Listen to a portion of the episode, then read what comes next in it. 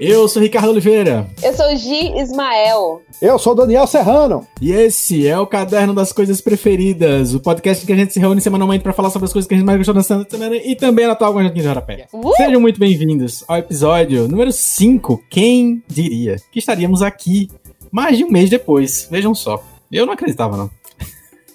Vocês é. acreditavam, Daniel? Eu não sei, eu não sei mais o que eu acredito, o que eu não acredito. Essa, esse, esse, momento me deixou meio cético com a vida. Brincando. Um pouco de existencialismo para começar o episódio não faz mal a ninguém, não é mesmo? É, tô brincando, eu acreditava. Sempre acreditei no nosso potencial. muito bom, gente, muito bom. Estamos de volta pra gente falar resumidamente as coisas que a gente curtiu durante a semana. O nosso resumidamente geralmente dura por volta de uma hora. E a gente essa semana participou de um podcast em que a gente se prolongou bastante, mas por diversas outras razões, ele não, não vai ter a duração da nossa gravação.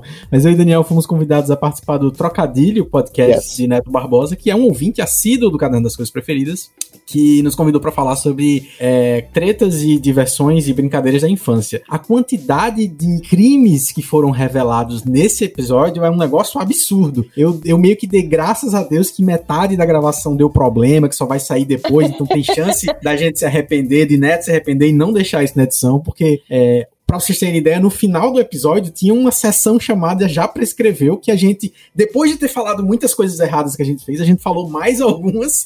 Eu mesmo lembrei de uma que eu não tava lembrando durante o episódio inteiro, e foi fantástico. Então ouçam um trocadilho podcast. Você vai lá no Instagram, é trocadilhocast, e tem todos os links também para ouvir em todas as plataformas. Foi excelente. E tem as fotos da gente criança. Ah, é. E teve essa. É, e lá no Instagram você pode, pode conferir fotos minhas de Neto e de Daniel é, vestidos na infância, nada Isso. de crianças peladas, mas para você poder ouvir o episódio associando a cara dos traquinas. Né? Você falou vestidos, mas minha foto de criança eu tô sem camisa, tá? Só pra. Hum, é, Isso é pra manter o padrão, né? Exatamente. É, algumas coisas não mudam. Um dia contaremos. Ai, gente, tô lembrando de um pequeno crime que eu fiz na minha pré-adolescência. Conta. Putz, então, eu não me orgulho muito, certo? Mas como todas você, aquelas coisas. Se você se orgulhasse de um crime, era um problema, né? É, é assim, eu não sei se é um crime, assim, pode ser uma. Não sei, mas eu, quando tinha meus 12, 13 anos de idade, eu morava lá em Intermares, no último andar de um prédio. E um belo dia, eu fui na padaria que é na esquina com minha prima, compramos uma caixa de ovos, a gente subiu na, lá no último andar que a gente morava, ela morava num apartamento, eu morava no apartamento do lado, e era cobertura. E foi no dia do Feste Verão, e a gente morava lá em Termares e na rua, assim, passava um monte de gente pra ir pro Feste Verão. Aí a gente jogou ovo no povo lá do sétimo andar. Legal. Eu não me orgulho muito disso, é. porque algumas pessoas podem ter se ferido nesse dia. E eu sei que eu me feri no outro dia pela pizza que eu levei do meu pai. Não é uma história que eu me orgulho, mas irei ouvir o podcast de vocês para saber que eu não estou sozinha é, nessa. Assim, talvez você se surpreenda. e eu acho, que a boa, cada, eu acho que a cada geração que passa, assim, vai diminuindo a, a, a gravidade das brincadeiras, né? Porque, tipo, sim, eu escuto meus pais falando umas coisas assim, meu pai, que era super danado, ah, porque eu era do interior e eu amarrava uma, amarrava uma bombinha no sapo, aí porra, velho, foda, hein? É, Enfim. é, a gente, no final do, do, episódio, a gente faz uma conclusão que eu não sei se ficou na edição ou não, mas a gente faz uma conclusão sobre a escala de gravidade versus cuidado versus crianças de hoje em dia e todas essas relações para explicar porque a gente tá cuidando, preservando demais os Pode filhos, crer. sobrinhos, e eles não vão fazer nada no final das contas. Faz sentido. Ou não, né? Vão ficar piores, quem sabe. Mas vamos deixar de aleatoriedades é, e começar as nossas indicações da semana. Eu nunca lembro quem foi que começou na semana passada, então vai ser na doideira. Fala aí, dona Gi, qual a tua Eu... coisa preferida da semana? Yes, na lata. Boa! Ó, oh, inclusive, eu quero avisar pro pessoal que eu não sei se, se as pessoas vão chegar a esse vídeo de alguma forma. Acho que não, né? A plataforma só grava o áudio. Não, só o áudio, é. Ah, mas eu preciso tá falar que eu estou. É, eu preciso falar que eu estou muito feliz vendo vocês, porque eu estou sentindo que a gente está pessoalmente de novo reunido muito e conversando. Agora. muito mais conectados. Nossa, tô achando incrível. Tá. É, minha dica da semana é um, um tipo de dica que eu ainda não dei durante esse podcast, apesar de consumir bastante, e que nosso amigo Ricardo Oliveira já deu assim na dica da semana, que é uma dica musical. E aí, minha dica da semana é de um jovem inglês chamado Aid Suleiman. Eu falei certo o nome dele? Aid Suleiman. Eu nunca ouvi falar dele. E aí Pronto.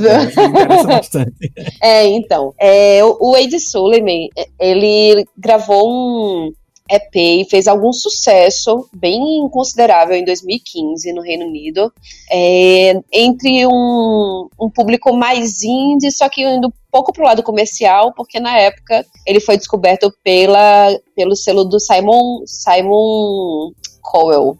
É isso, Simon, do, do American Simon, Idol? Ah, não, não sei. ah, Simon Ai. do American Idol, sim, sim. É, sei então, pelo primeiro nome, o sobrenome não é? faço ideia. É, então, gente. O Ranzinza do American Idol. Peraí, eu vou falar agora pra vocês. Eu acho que é Simon Cowell. É, Simon Cowell, isso mesmo. Acertei o nome dele. então, é, e, e, aí o Simon Cowell assinou, a, a gravadora dele assinou, né? O, fez um EP desse cara, produziu. E é um jovem de 28 anos de idade. Então, na época, ele tinha começo dos seus 20 anos, né? E tem um, aquele estilo neo soul de música que a gente tanto gosta, né? Que a gente sempre compartilha entre nós. E, e é um estilo que eu tenho consumido bastante. Talvez pela calmaria que me passa, justamente por estarmos num período tão tenso, né? E aí, é, quando foi em 2015, esse AIDS ele passou por uns problemas pessoais e teve depressão e tal, e ele meio que parou de fazer música como ele fazia antes, deu uma pausa em tudo. Só que aí, em 2018, ele volta com um novo disco. E aí é um disco que tem uma música chamada Need Somebody to Love. Eu mandei para vocês essa música por WhatsApp para vocês escutarem. E eu acredito que agora também os nossos ouvintes vão ouvir. Queria que vocês dessem um, dessem um playzinho aí, só nos 30 primeiros segundos da música, pra ver o que, é que vocês acham. Vamos lá. Go you? What's the color of your skin and what dress will you be wearing when I first meet you? The scent of your perfume, sound of your vocal. Oh, will I ever find you? I dream and I hope to hold you and touch you go, but I won't stop a searching. I will swim across these oceans to deal with these emotions. Oh, love, love, love, love, love, I love, love, love, love. I, you're the one I'm looking for, living for. You're the one I'm thinking of. You're the one that I will love. I wonder if our paths have crossed in this world. I wonder where you are now. Eu tô toda, tô toda arrepiada.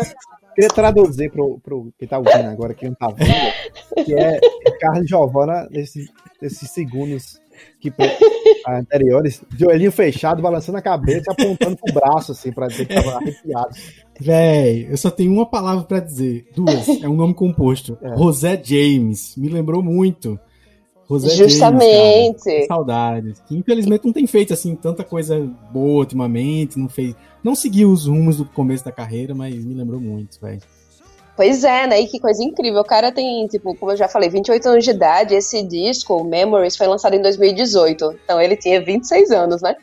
É, e essa é a segunda música do disco. Ele começa com outra música sensacional. E o disco inteiro, de cabo a rabo, é sensacional. Mas essa música, gente, é, é o tipo de música que para mim, ela é perfeita do começo ao fim. É o tipo de música que tem o timing perfeito de tudo, tem os timbres maravilhosos, assim. Ela vai crescendo a, a música, sabe? Sem ser muito pretensiosa, no sentido de tipo, ó, oh, quer ser maior do que a música é. Não, é uma música que, que casa muito bem com a proposta dela mesma, né? E aí tem esse disco chamado Memories, que é de 2018. E aí, nesse ano, acho que é isso mesmo.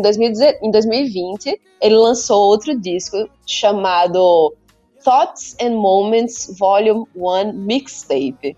E aí é outro disco que vem super nessa, nessa vibe dele de, de Neo Soul. E é sensacional, gente. É de 2019, aliás, esse, esse segundo disco que eu falei. E eu recomendo demais que vocês ouçam. E ele só tem esses dois discos na discografia dele. Então, infelizmente, acaba rápido essa experiência, mas é o tipo de música que você escuta várias vezes e não vai cansar disso. Então, eu me peguei ouvindo muito essa semana esse disco o Memories, principalmente, por causa dessa Need Somebody to Love. E, consequentemente, acabei ouvindo também o segundo disco e, nossa, sensacional. É cada, cada vez que eu paro pra ouvir, eu vou me apaixonando mais. Não, é, eu achei muito bom, já, já ouvi, já vou gostar, enfim, já vou amar o disco, etc.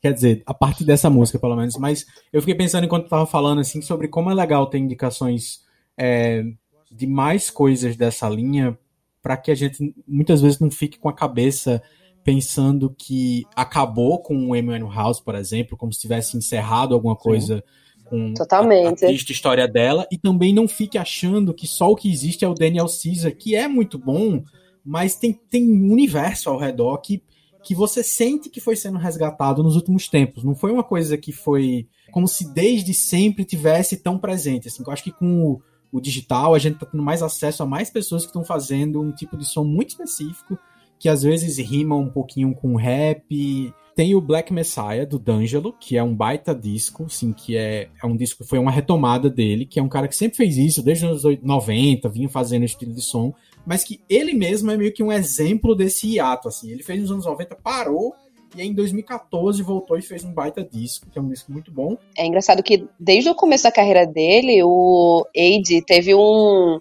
um suporte, assim, tipo, ele abriu o show para uma galera que a gente gosta muito, que eu já comentei aqui, inclusive, que foi a Liana Larravas, ela ama o trabalho dele. Tem o Michael Kinawu, Kiwanuka, Kiwanuka, que também acha foda o trabalho de Aid, então você sabe que o cara ele faz um som que é muito refinado, sabe? E ele tem uma produção que ele faz em casa e a, e a história dele é muito interessante. Que, tipo, a mãe dele, quer dizer, o pai dele era é, ou era DJ de casamento. E a mãe dele tinha uma profissão que também era bem distante, assim. E ela colecionava LPs, ela tinha um monte de LP em casa, enfim, Pink Floyd, ele ouviu, cresceu ouvindo muita música. E ele falou que foi a mãe dele que estimulou ele a fazer a própria música. Ele falou, ela falou para ele, desde que ele era criança, assim, falava, ó, você gosta dessas músicas, mas eu sei que com a sua voz e com sua criatividade, você pode fazer algo que seja não superior, mas que tipo, também seja muito bom, tão bom quanto as coisas que você escuta.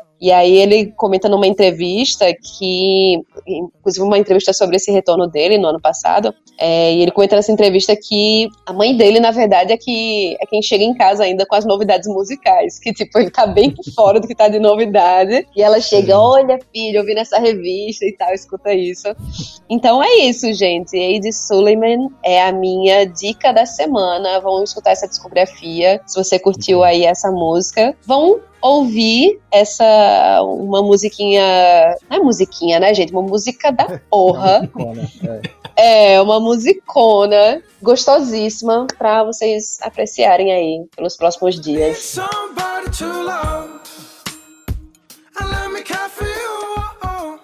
Cause I needed somebody to love.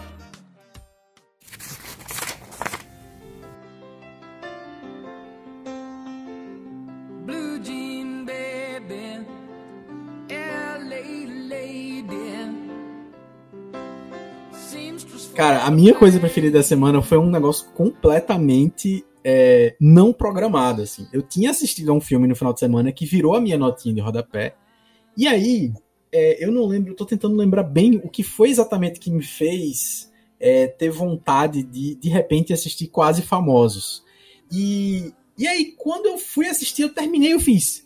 Eu acho que. Tá, caramba, tá fazendo 20 anos o filme!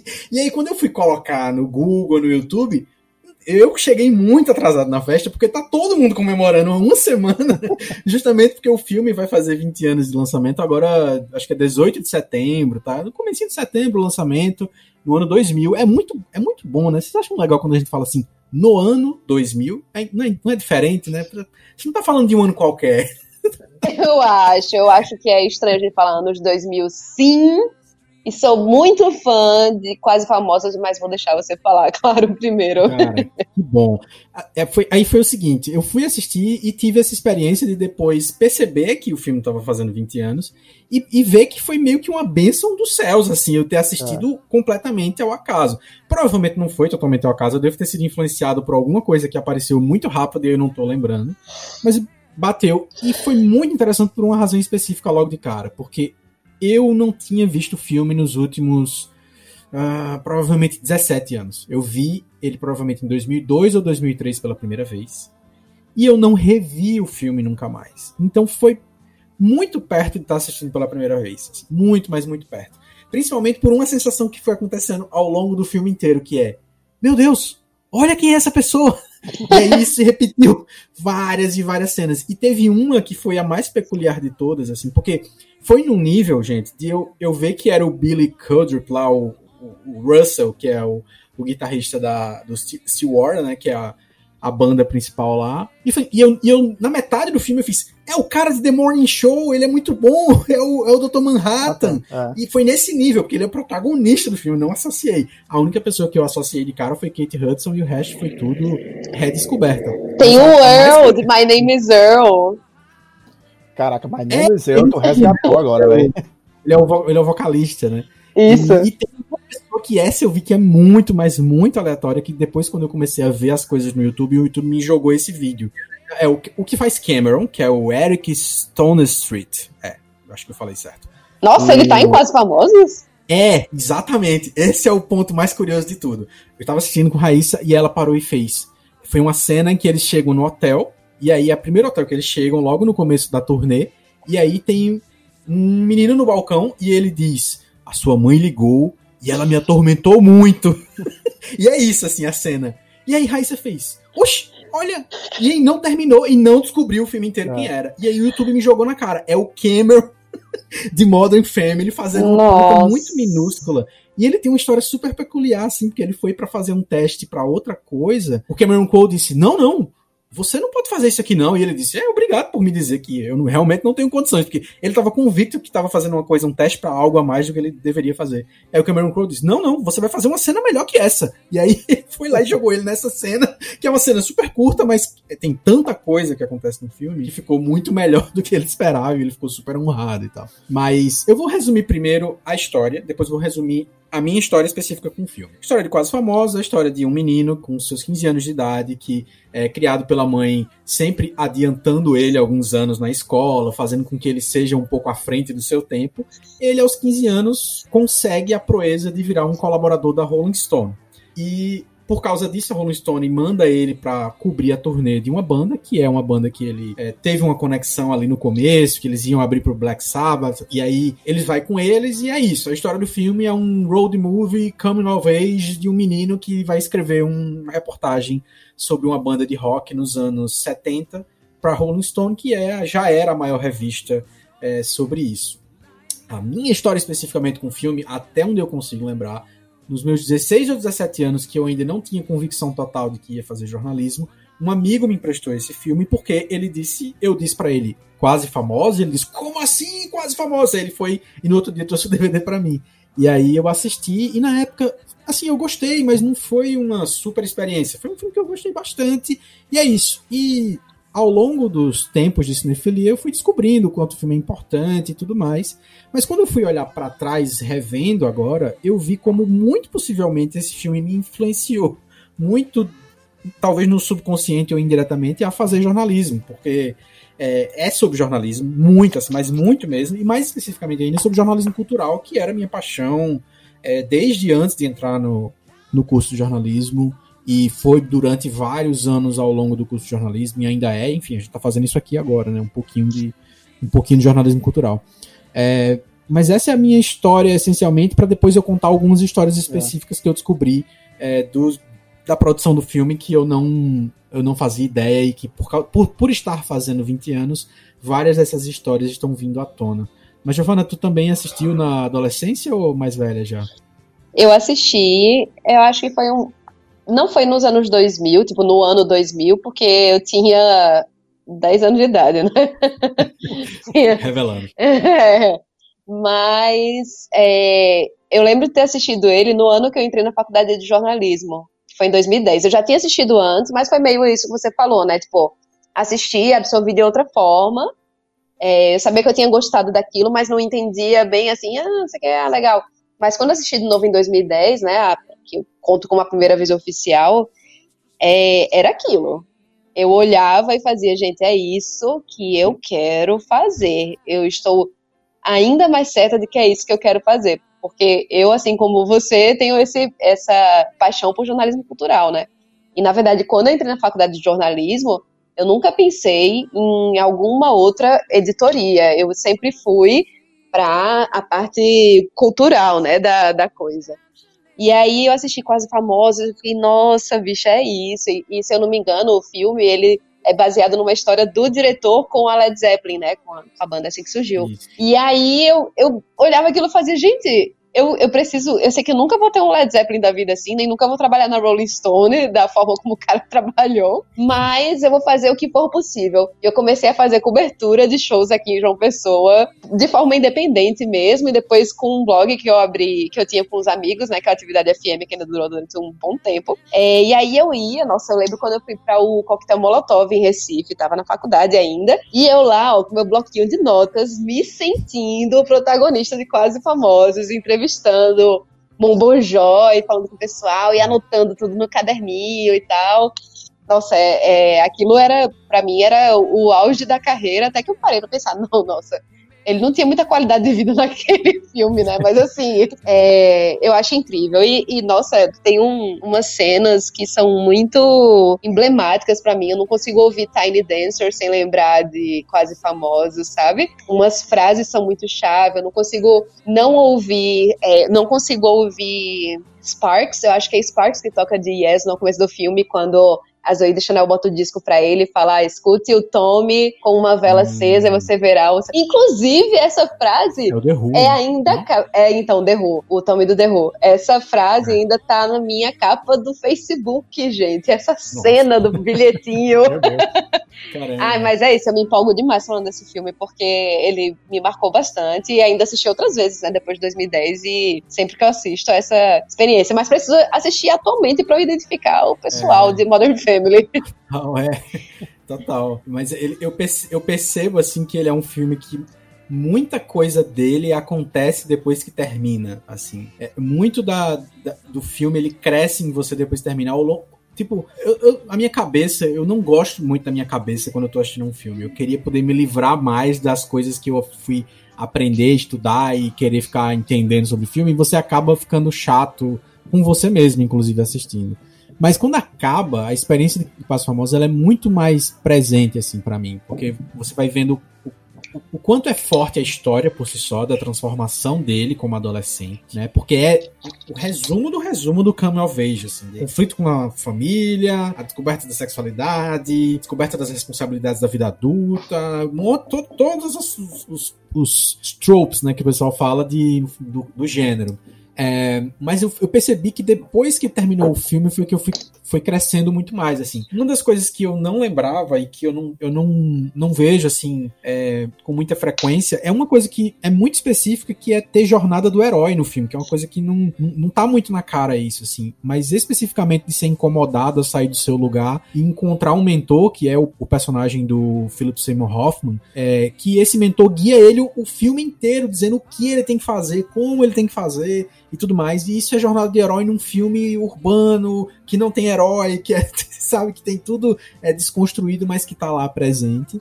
A segunda coisa que é muito legal, assim, é de você saber que tem essa verdade da história do Cameron Crowe, que não é muito clara as coisas o quanto que é autoficção ou não, assim, mas que ele realmente, o Cameron Crowe, diretor de Jerry Maguire, de Quase Famosos, e de Elizabeth Town, que é um, um, cara que tem uma ligação com a música muito forte, tem essa ligação porque ele, de fato, desde os 15 anos é colaborador da Rolling Stone, assim, uma proeza inigualável, né? Você conseguir desde a adolescência ser colaborador da maior revista é, sobre música do mundo. Assim. E por que está acontecendo essa comemoração dos 20 anos? Algumas pessoas estão começando a catar histórias em entrevistas, que o filme tem muita história, por ter um elenco grande, que se entrosou muito, e, e o próprio Cameron Crowe, que é um diretor que se desenvolveu muito, começam a surgir histórias do tipo: para conseguir autorização de citar e tocar Led Zeppelin no filme, a produção do Led Zeppelin disse: você vai ter que exibir o filme pra gente, a gente vai ter que assistir o filme aqui com você. E aí eles levaram o filme lá para Londres para passar especificamente para Robert Plant, para Jimmy Page,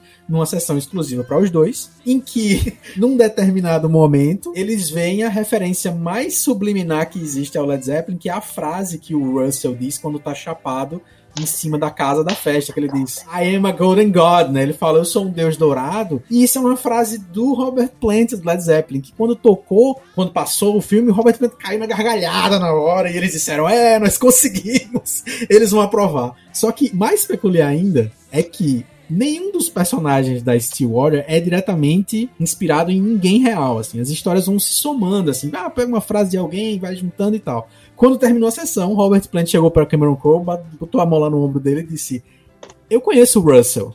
E aí ele: O Russell? É, o Russell, eu conheço ele. Aí ele disse: Você conhece uma pessoa que parece com ele? Não, eu conheço ele. e aí ficou nisso. Ficou no ar que ele supostamente conhece o personagem do filme e acha que ele realmente fez inspirado em alguém exatamente chamado Russell e tudo mais. Muito, muito peculiar. Uma coisa massa do filme que você falando agora, é, e que é uma percepção muito boa, inclusive quando a gente vai para o jornalismo cultural, é essa glamourização que tem do artista, né? O pedestal onde ele se encontra, onde as pessoas colocam ele, e a humanização também desses artistas. Quando a gente assiste o filme, a gente vê que, na verdade, aqueles caras grandiosos, que têm aquele estilo de vida e tal, são quebrados, sabe, por dentro ou que eles são tudo aquilo que eles afirmam ser, né? Isso é muito massa também, porque é um choque de realidade no garoto do filme, no protagonista, e na gente também, porque quando a gente vai fazer cobertura cultural, a gente se depara muito com isso, se depara com umas figuras que, tipo, são maiores do que o próprio umbigo, né? Tipo, são o ego é infladíssimo e a gente acaba perdendo assim a admiração por muita gente é. nesse nesse meio, né? Conhecendo, entrevistando a galera, você acaba enfim, Total. percebendo e, e, percebendo também algumas coisas, tipo, você entende quando aquela pessoa não está disposta a dar uma entrevista, né? Quando você entende uhum. que aquela pessoa é humana, que aquela pessoa pode estar tá cansada no dia, que aquela pessoa não tem a obrigação, né, de estar sempre simpática, sempre sorrindo, enfim. E é um filme que abre bastante essa percepção também Sim. sobre é, gente... artistas. É, e a gente, em geral, quando tá começando e é muito jovem, que nem ele, a gente não tem noção dessas coisas e faz merda nas entrevistas. Uhum. E, e, não entende. E, e é uma coisa muito específica é que ao longo do filme inteiro ele tem meio que a missão de entrevistar a banda para fazer uma matéria. E aí você vai sentindo ao longo do filme que, cara, a, história é essa que tá acontecendo, é essa que ele vai contar, enfim, e é, e é o que acontece. Mas ele fica preso, querendo usar o gravador e fazer perguntas específicas. E quem já passou por isso sabe como a gente quer fazer a pergunta e acha que tá arrasando. Quer o que é o sentido da música para você? Tipo, cara, milhões de outras pessoas já perguntaram. Não se pergunta isso pra artista e você vai talvez perguntar sobre outras coisas que vão funcionar muito mais. Né? Mas essa, isso que tu descreveu talvez seja uma das razões de eu não querer mais trabalhar com isso. Pelo menos não como repórter, porque é cansativo você ter que ficar lidando com isso. Tem gente que ama, que vai estar tá, vai tá sempre conseguindo conciliar os humores, né? É, o próprio Cameron Crowe, por exemplo, ele tem uma outra história muito forte dele com o Billy Wilder, que é um grande diretor de cinema. Assim, tem vários dos filmes do Billy Wilder estão na minha lista de filmes preferidos é, da vida, assim. E ele é um cara absolutamente fã dele e que ele conseguiu fazer o Billy Wilder assistir especificamente com as famosas. Ele nunca tinha visto nenhum filme dele. Ele disse, eu acho que ele talvez tenha visto Jerry Maguire.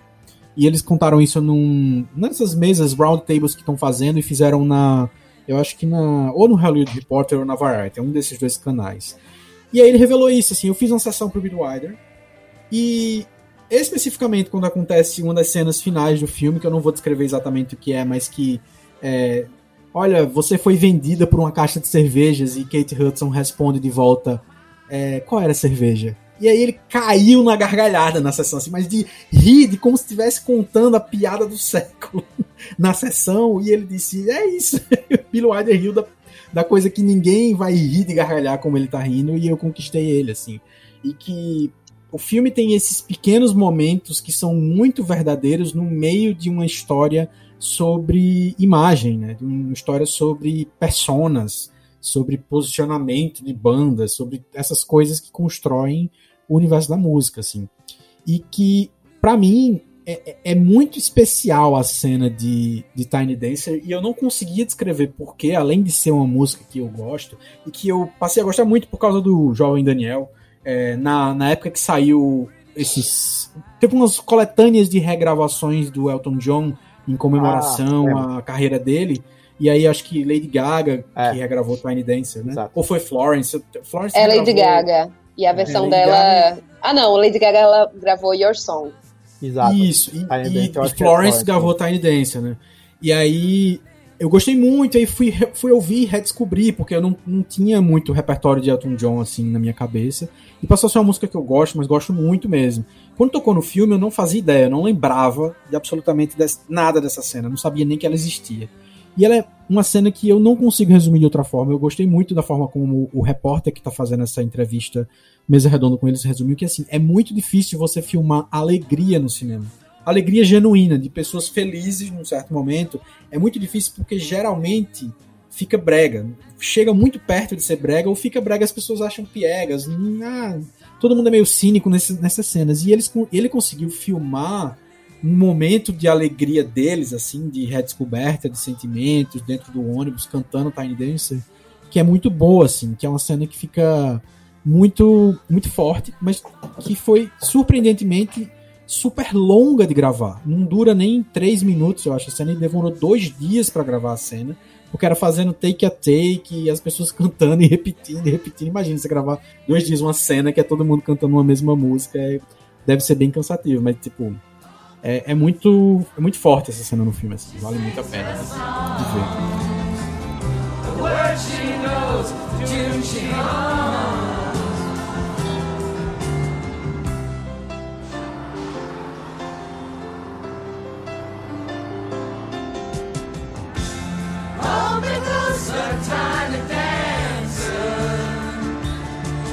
To go home.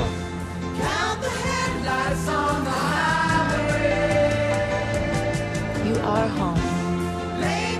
Confissões que fariam minha carteira de podcast de cultura pop ser revogada. Eu nunca vi Quase Famosos. Você acabou de receber excelentes motivos para você assistir. Exatamente, tá na hora. Tá você tá, tá hora. 20 anos atrasado, mas tá na hora. Eu queria, eu queria registrar para quem tá ouvindo que nesse exato momento minha esposa está aqui do meu lado, balançando a cabeça em tom de desaprovação para mim. Que é um absurdo nunca ter assistido esse filme. Olha aí, ela é mais nova que você, hein? É. Fica o registro. É, e, e, e, e, talvez tenha uma coisa que tu vai gostar. Eu acho que foi tu que me apresentou também, Daniel. Aquela série do Wisecrack, que é um alienígena fazendo análise de filmes. É, de, de, de, como é que é? O sentido por trás. Aí é um alienígena com umas sobrancelhas gigantonas, assim. Não, alienígena não, né? Um cara fantasiado ah. de alienígena com as sobrancelhas gigantonas e ele faz uma espécie de vídeo ensaio do, sobre um filme só que ele sempre começa tirando muita onda sobre as coisas esdrúxulas na perspectiva de um alienígena que chegou e recebeu um DVD Fui pra eu? assistir e ele não sabe nada. O que, é que tu tá assim, falando, né? bicho? Vamos lá, vamos Eu não lembro Desculpa, de ter recomendado isso, não. Tô, tô... Existe um canal, existe um canal de cultura pop no YouTube chamado Wisecrack, que é um canal de listinhas, é tipo o Mojo, é tipo esses canais que tem essas listas e tal. Adoro. Nesse canal especificamente, tem uma série chamada é, a, a verdade por trás, deixa eu pegar exatamente o nome aqui. Ah, o sentido verdadeiro ou o sentido por trás de, e aí é um filme, certo? Só que quem apresenta o vídeo é um personagem que é um alienígena que chegou na Terra e recebeu um DVD de Quase Famosos para assistir. ele assiste e ele faz os comentários dele, primeiro super bem humorado, tipo, que coisa absurda, ah, que nada a ver, e vai fazendo uns comentários num texto fantástico. Só que quando chega na metade, ele começa a falar de verdade a interpretação dele do filme. E aí ele vai falando sobre como é o filme sobre imagem, sobre é, representação, sobre é, principalmente sobre você ser cool ou não, né? Que é uma coisa super forte no começo do filme. A Zoe de Chanel, que, enfim, eu demorei alguns segundos também para reconhecer a Zoe de Chanel no filme. É porque ela tá é, sem franja. Diz, exatamente. Aí ela, ela, ela diz: um dia, ela pega no, nos ombros assim do irmão mais novo, muito mais novo que ela, e diz: um dia você vai ser cool. E aí, quando é umas poucas cenas depois, o personagem do Philip Seymour Hoffman diz: Mas a questão é que você nunca vai ser cool. E aí, quando é lá na frente, tem uma reviravolta especificamente sobre isso, que é super bonito no final do filme, sobre ser cool ou não ser cool. E aí, cara, essa série, eu vou botar nos links do episódio aí, vocês vão assistir vão entender a lombra que eu tô falando. Mas o alienígena da série faz análise de filmes pop em geral, assim, que ninguém dá nada e que ele vai e encontra um sentido super legal. E enfim, vale muito a pena não só assistir é, Quase Famosos, como assistir essa série também que eu tô falando de análise de filmes no YouTube. Show. Mudando a página de música para uma página de games, senhor Daniel, qual é a sua coisa preferida da semana pra gente? Yes. Eu vou trazer. Eu vou focar em uma, em uma mas eu quero falar de, de três coisas, na verdade, que são os jogos para celular de um cara chamado Ken Wong, dirigido por ele, para ser mais preciso. A gente falou agora, a gente falou ainda um pouco de música, de canções para deixar você relax e tal. E é, o que eu tenho, o que tenho jogado essa semana não é nada muito novo, por assim dizer, mas eu joguei primeiro um jogo chamado Monument Valley 2.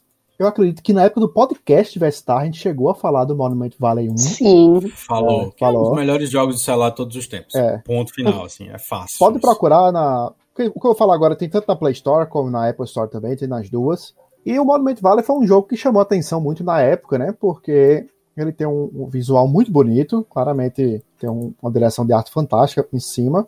Uma trilha sonora meio etérea, por assim dizer, né? Mais relax, não sei classificar bem, mas também muito bem feita. E é um jogo que brinca com perspectiva, de você virar cenários e tal. Recentemente eu finalmente fui jogar o 2, que faz, eu tinha baixado há muito tempo, nunca tinha parado para jogar. E assim, é um, é um, um upgrade incrível no 1, porque é, a jornada da- dos personagens que tem lá é mais bonita, os cenários, tipo, estão ainda mais bonitos, brinca muito com contraste, tem umas fases que brinca com questão de iluminação, assim, tudo lindo demais. Só que aí, pesquisando sobre esses jogos, é, até conversando aqui também para o podcast, eu fui dar uma pesquisada e eu vi que tinha um jogo que estava muito tempo na minha lista, que eu tinha marcado como favorito, e eu nunca tinha ido atrás de jogar ele, que é um jogo chamado Florence. Um estúdio é, super indie, é, Annapurna Interactive, que é o, o cara que era o designer do Monument Valley. O Ken Jong saiu do, do estúdio da Us2 e fundou esse estúdio pequenininho dele e fez esse jogo Florence, que inclusive é o único jogo do estúdio até o momento. Eu espero que eles estejam de fato fazendo mais algum outro jogo, porque o Florence é assim, uma coisa linda e maravilhosa. Eu, eu tinha comentado mais cedo aqui, com- quando a gente tava planejando aqui a gravação, de que, sabe, eu vou botar aqui pra testar.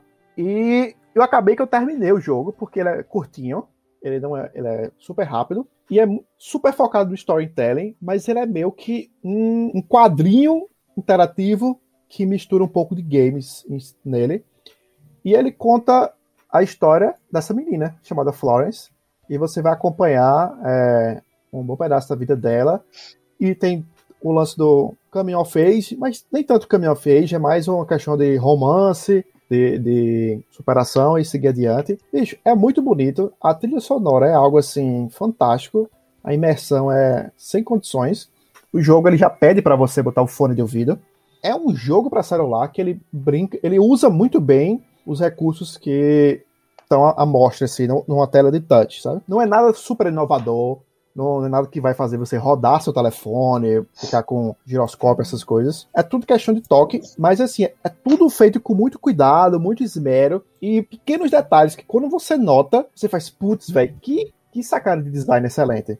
Por, é, tem uma hora Eu tô que. vendo aqui o, o visual, tô achando fantástico, cara. É, porque é- lembra e lembra muito é, quadrinhos mesmo, assim, mas quadrinhos digitais, principalmente, quadrinhos de internet. Exato. Estilo, assim. Exatamente. E tem umas, tem umas opções de design no meio do jogo que são fantásticas. Porque, como eu falei, é como se fosse um quadro interativo. Então você vai fazer algumas atividades cotidianas que vão dando a imersão, né? Tipo escovar o dente, almoçar.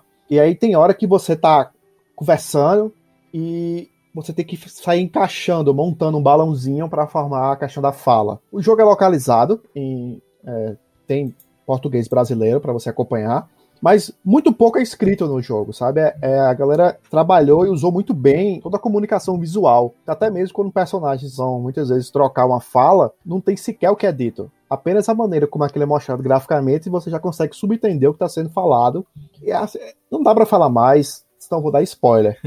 Mas é. tá me parecendo ser uma experiência é, como, é, como Heavy Rain, assim, que você não vai necessariamente ter ação, né? Que você vai só Não, de- não tem- definir escolhas, é isso? tem zero ação e não, não é bem definir escolhas. Você não, não, não tem finais diferentes, não tem nada disso. É um, uma história linear e é mais para você acompanhar a jornada dessa personagem, essa Florence. E nada também ultra profundo, que vai deixar você introspectivo. É super light, super leve, tá um negócio perfeito para os tempos que estamos vivendo. Sim. Tem, tem, assim, tem uma partezinha meio triste da história, mas, assim, é- no geral, é uma experiência que deixa você mais pra cima. E se você fosse, atentar a delicadeza e o cuidado que os games developers colocaram no jogo, bicho, é, é de você realmente ficar maravilhado com o que você tá jogando ali. Coisa simples, sabe? Questão de a tela ir um pouquinho pro lado, num- num- numa situação específica, ou de o formato de uma pecinha no quebra-cabeça mudar de acordo com, com o estado emocional que a personagem tá, ela vai ficando mais angulosa do que, do que mais sinuosa. E pequenos toques assim, que enquanto eu tava jogando, eu falei assim, caramba, velho, que, que capricho que botaram nisso aqui, que faz toda a diferença. E aí é isso, é, é uma história, é como se você estivesse lendo um quadrinho super interativo, super imersivo. Como falei, é curtinho, se você for, você consegue instalar ele, jogar e terminar numa sentada só, coisa de uma hora, eu acredito que você consegue fazer isso, sem estresse. E que talvez seja por isso que algumas pessoas se afastem logo de cara dele, porque em comparação a outros apps, o preço dele é mais salgadinho nas App Stores. né? Eu acho que ele tá custando entre 9 e 10 reais. Mas para o entretenimento que ele oferece, vale muito a pena, velho. É uma experiência legal, muito divertida. Aqui na, na loja da. Na loja, né, especificamente do, de baixar o aplicativo, tem uma cena de escova de dentes, assim, o casal escovando Isso. os dentes, que me lembrou especificamente um, um vídeo que é bem famoso, assim, eu não sei se vocês já viram do Ruddy Mancuso, que é um youtuber que ele é meio músico, meio Sim. filmmaker e tal. Que ele é filho de uma brasileira, inclusive. Ele é americano, mas é filho de brasileira. E, e tem um vídeo dele chamado Circle of Love, que é é, basicamente ele repete assim as várias tarefas do dia de uma pessoa comum e com muito efeitos sonoros e tal. E aí tem um momento que ele encontra com uma menina e eles se apaixonam e eles começam a viver juntos. E aí tem toda a mesma repetição que você viu antes das cenas agora Sim. acompanhado e depois tem um desenvolvimento disso é, que é bem interessante. Isso me lembrou muito o, o clima e eu tô cara eu fiquei muito curioso pra jogar isso aqui. De verdade. É, não é bem o spoiler que eu vou dar, porque se você entra na página do jogo para baixar, assim que você entra, Uhum. já tem meio que um- um- uma tela que é um casal se beijando. Então você Sim. sabe que uma hora vai ter um romance na, na história da Florence, né? Uhum. Só que é, algumas telas passando, nas telas de demonstração que tem na- no aplicativo, tem um casal conversando um balão e tem meio que um quebra-cabeça de um balão para montar. sim E aí é tipo, é, um- é uma das várias interações que acontecem, né? Na hora que tá tendo um diálogo, você vai montando um quebra-cabeçazinho no gamification para formar o que a personagem está dizendo. E quando eu digo que a sutileza dos detalhes é muito bonita, é porque se- quando você vê ne- nesse print aí, você tem uma conversa em que você tem um balão, que são tipo umas 10 pecinhas para você montar, e ela vai dar aquela frase. Só que a, par- a partir do momento que os personagens estão lá, que começa a aumentar o clima do romance, o número de peças do balão vai diminuindo. Até o momento de um clima em que você não tem peça do balão. Você só tem um- o próprio formato do balão para encaixar e botar. Porque você meio que instintivamente já tá dizendo, caraca, velho, tipo, já chegou naquela hora da conversa da paquera, que tipo, não tem mais tanta conversa para ter. É só uma palavra, um sim ou não, e o negócio já tá fluindo. É, o, o- o simples fato de você pegar uma peça e encaixar no lugar, você arrasta isso, é a imersão muito grande, velho. Tipo, cara, você tá sentindo o que aquela personagem tá sentindo naquela hora, de que, tipo, ah, é só um negócio super suave para falar agora, não tem mais quebra-cabeça para ser montado no que dizer. É só seguir o fluxo. Então, fica a, a minha dica principal é para você experimentar esses três jogos, né? O Monument Valley 1, o Monument Valley 2, mas a, a maior delas eu acredito que seja Florence. Repetindo, curtinho, mas talvez isso aumente ainda mais o charme né, da história da Florence, ela não ser um negócio muito comprido e arrastado, você conseguir aproveitar numa tarde e passar por ela. Agora sim, jogue com fone de ouvido. É muito bonito, a trilha é muito boa, tem que ser com fone de ouvido. Nesse ano, você tá falando desse jogo e me lembrou de um que é um clássico do, do PlayStation 4, mas que eu só joguei esse ano. Tava em casa comprado há Ah. muito tempo, que é um jogo contemplativo, vencedor de tudo que é prêmio que você imaginar, que é o Journey. Só esse Sim. ano que eu fui jogar pela primeira vez Journey.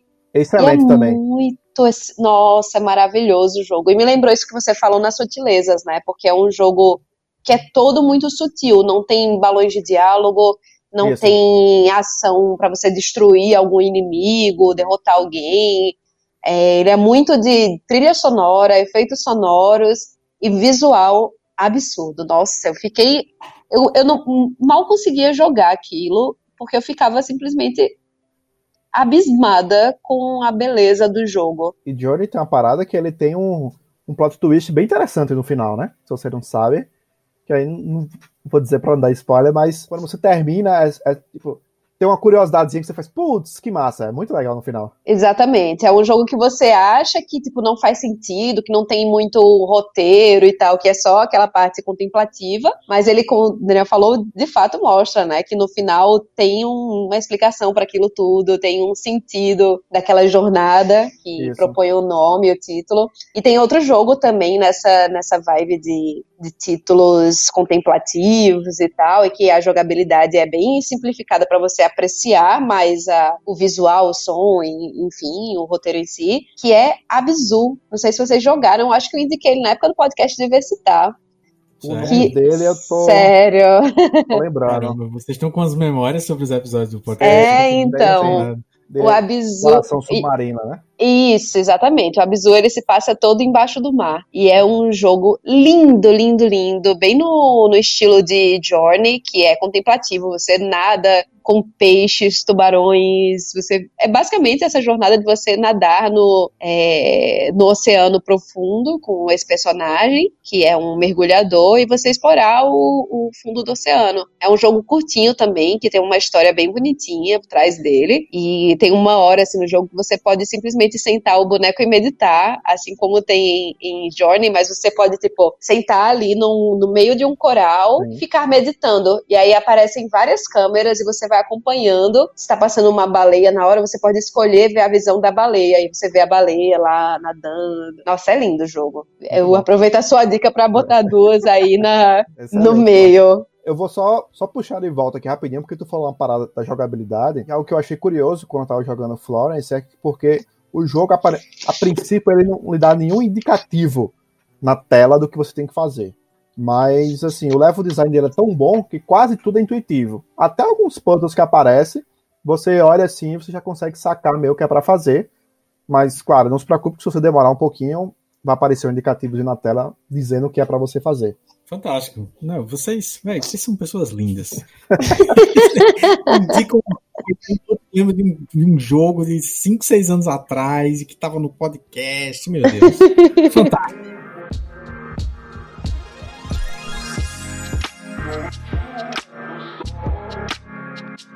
A gente tem mais dicas ainda, porque não termina quando acaba. A gente Sim. ainda vai para as nossas notinhas de rodapé, dicas mais rápidas. Eu vou começar para voltar aqui agora para o universo dos filmes. Esse é um filme que faz parte da série Filmes para talvez você assistir almoçando com o Daniel Serrano. Olha aí. É uma categoria válida, bicho, isso. muito válida, né? Mas eu não tenho certeza absoluta se esse é pra você ver assim, porque ele é realmente um filme. É, é bem legal, tem umas sutilezas também que é muito divertido, que é Palm Spring. É, que é um filme do, do Jake Peralta. Eu só posso dizer isso. Eu não sei o nome do ator, eu não sei quem mais faz, não sei quem é que dirigiu, mas é basicamente o resumo do filme é: disseram para Jake Peralta, não para o ator que faz Ah, ele, tá. disseram para Jake Peralta, você recebeu o orçamento para fazer um filme de homenagem a Feitiço do Tempo, Groundhog, Groundhog Day, né? Ah, Ah, E é isso. Assim, é um filme que tem a mesma mecânica de você ficar preso num dia por causa de algo que acontece. E aí, só que no filme especificamente, é a história de ele se encontrando com é, uma outra menina e se, ele se apaixonando, e se descobrindo. E é uma comédia romântica, enfim, que tem a estrutura de comédia romântica, então não vai esperando uma super inovação na estrutura de comédia romântica, né? De se conhecer, depois de ter briga, depois não sei o quê, papapá. Mas tem umas brincadeiras, assim, muito específicas. Eu não deveria ter dito nada do que eu disse agora, porque eu fui ver sem saber nada disso e fez muita diferença. Porque de repente. Valeu, Ricardo! Um lugar, né? Não, não é spoiler, gente. Isso é o trailer do filme. Mas eu deveria ter feito o que eu fiz da outra vez, que é: não vou dizer mais nada, assistam sem saber. Mas é um bom resumo. Jake Peralta recebeu orçamento para fazer um filme em homenagem a Feitiço do Tempo, que é um excelente filme. É, Aí, enfim, a única coisa que eu tenho pra dizer é: é do Rulo, então se vire para assistir. Basicamente.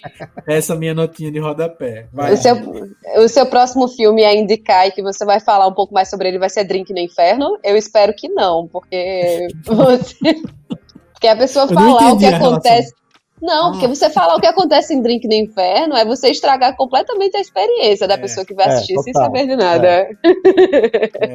é que foi o, o meu assim, caso. Assim, o meu caso, velho, no filme foi, foi muito isso. Porque assim, de repente, acontece um negócio no filme que você faz. Oxe. E aí, e aí eu olhei pra, pra Raíssa e fiz. Ei, eu não vi o trailer, não, eu não sei o que é isso. e aí você fica nessa tipo, o que é que vai acontecer? E quando revela, é muito interessante, assim, a construção e tudo mais dessa história de estar tá preso. Mas eu não tô dizendo o que é, então você vai se okay. assustar do mesmo jeito quando chegar essa cena no filme. É bem interessante. Muito que bem. Vai, vai, dona G, conta aí. Tua, tua imagem tá travada, tu deve estar tá mexendo no celular, né? É, então, Foi, é pra. Tava mexendo justamente pra, pra pegar, separar aqui os detalhes da, da minha próxima dica.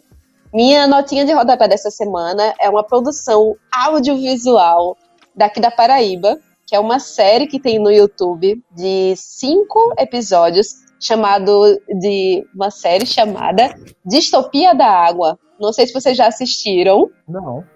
Então, gente, ah, é uma, gente, é uma descoberta muito legal. É, basicamente, é um filme que tem um lado político por trás dele, mas você só entende o lado político quando acaba e aparece que é uma série produzida contra uma PL que foi proposta no ano passado, que, ela, que era pela privatização de distribuidoras de água.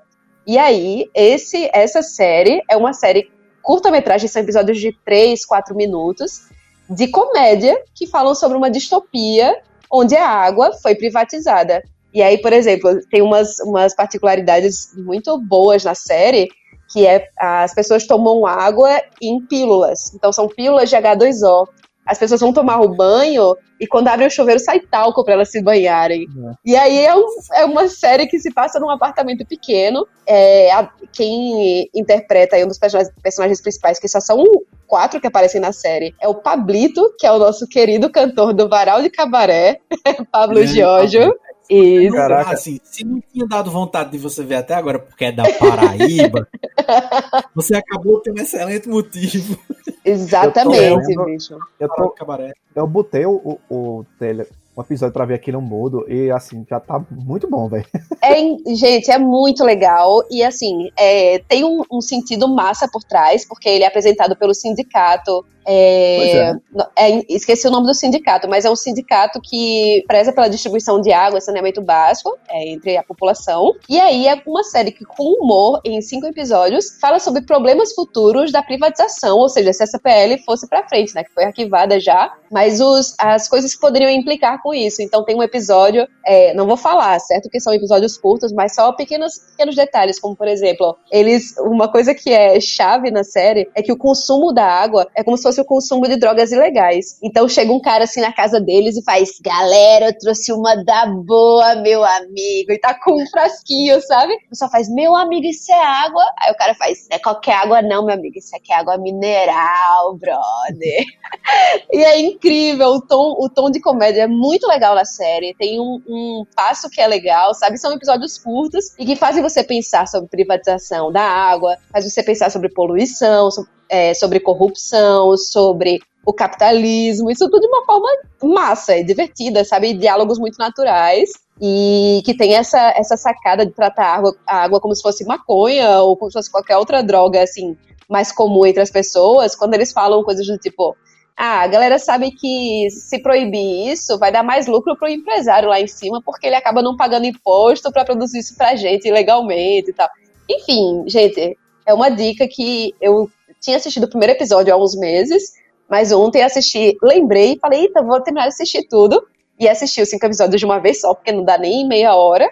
E essa é a minha dica de rodapé, é a série Distopia da Água, que tem no YouTube, pra vocês assistirem. Quem Muito é, quem é Jorge Mila, né? Perto da. da água. Exatamente. Aproveita o embalo da sua comparação aí e diga pra gente o que é que você tem a mais. A, a minha nota de rodapé foi um vídeo que eu até mandei para o nosso grupo do WhatsApp essa semana, que é um, uma animação que é, cujo título é Missed Connections, Was That Your Linda? Muito bom. Que é uma animação ai, curtíssima. Minhas dicas hoje são muito curtas. Coisas curtas, concisas. Mas é uma, é uma animação que postaram no Vimeo, que é um trabalho, um clipe que tenha sido autoral para portfólio, não sei bem. Mas enfim, o cara fez um anim... o cara criou uma narrativa visual para um anúncio que ele viu no, na Craigslist. E assim, eu não eu até comentei com, com mais cedo com vocês e eu reitero aqui para os nossos ouvintes que eu não sei se eu fico mais maravilhado com a animação, que é muito bonita, ou com o anúncio do Craigslist, que é muito pitoresco, velho.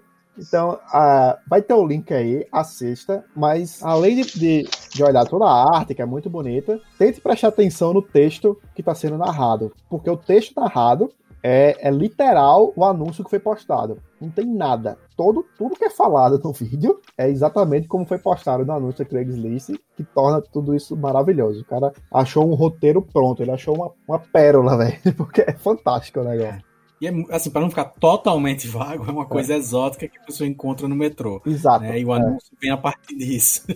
e assim, é, é, é, realmente surpreendente. Assim, se você vai sem saber nada, é melhor ainda. Então fica restrito a isso, mas vai na confiança que. Assista. Enfim, não... É curtinho, eu acredito que tenha no máximo dois minutos. Você assiste rapidinho. É, é e, e, é o tipo de história que eu fiquei louca para saber a continuidade daquilo, sabe? Total, fiquei louca para saber o que é que deu. Que é muito, é muito apaixonante. Roteiro de.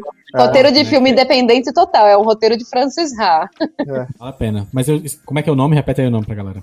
É, só tem um título em inglês, é que é Missed Connections, abre aspas, Was That Your Limb? Em tradução. Tá no filme, né? É, uma tradução grosseira seria Conexões Perdidas. Esse é seu membro?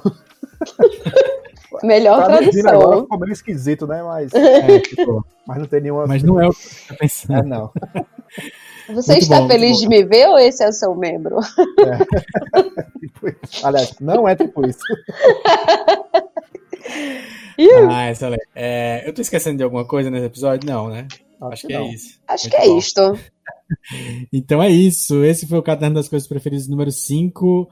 Bom estar com você aqui. Não se esqueça de ouvir Aid.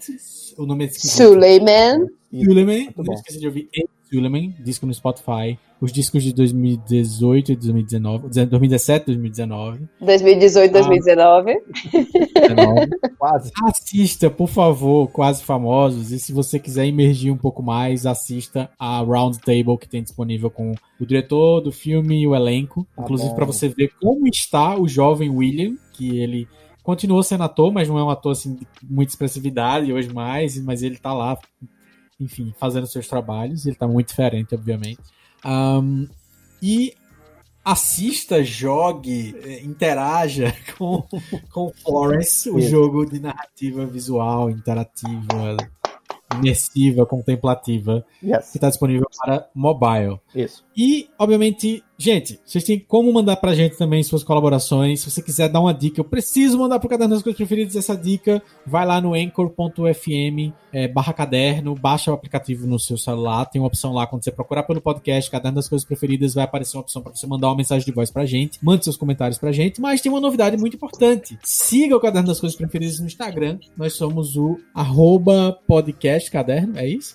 Esqueci. Eu não sei. Eu não sei também. Você é o nosso administrador. É, isso, é isso. Você decora o link mais dá, só clica. É lá no Instagram, arroba podcast caderno. Siga a gente, você vai começar a receber as listinhas e de repente você pode usar esse espaço também para deixar seu comentário, beleza? Beleza. Eu sou arroba diversidade no Twitter, arroba Ricardo com conteúdo no Instagram, G e Ismael no Twitter e G Ismael no Instagram e arroba Jerimum no Twitter.